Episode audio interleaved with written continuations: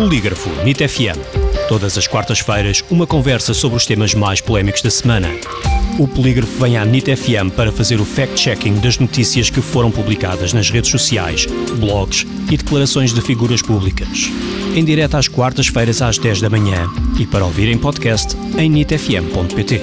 Polígrafo NIT FM, com Rui Barros e Gustavo Sampaio. Bem-vindos a mais um Polígrafo NIT FM. Como sempre, temos Gustavo Sampaio, diretor adjunto do Polígrafo, para mais uma sessão de fact-checking na NIT FM. Olá, Gustavo. Olá, Rui.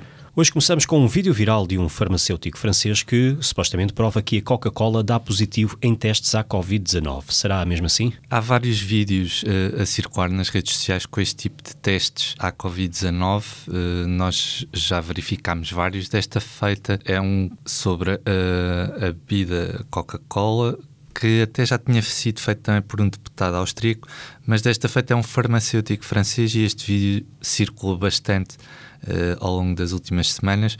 Uh, voltámos a questionar especialistas sobre, sobre esta suposta experiência em que de facto se vê um teste de antigênio uh, à Covid-19 a dar positivo perante o líquido da Coca-Cola. As explicações que obtivemos, nomeadamente de Germano Souza, antigo bastonário da Ordem dos Médicos, é que a acidez uh, do líquido uh, estraga o, o,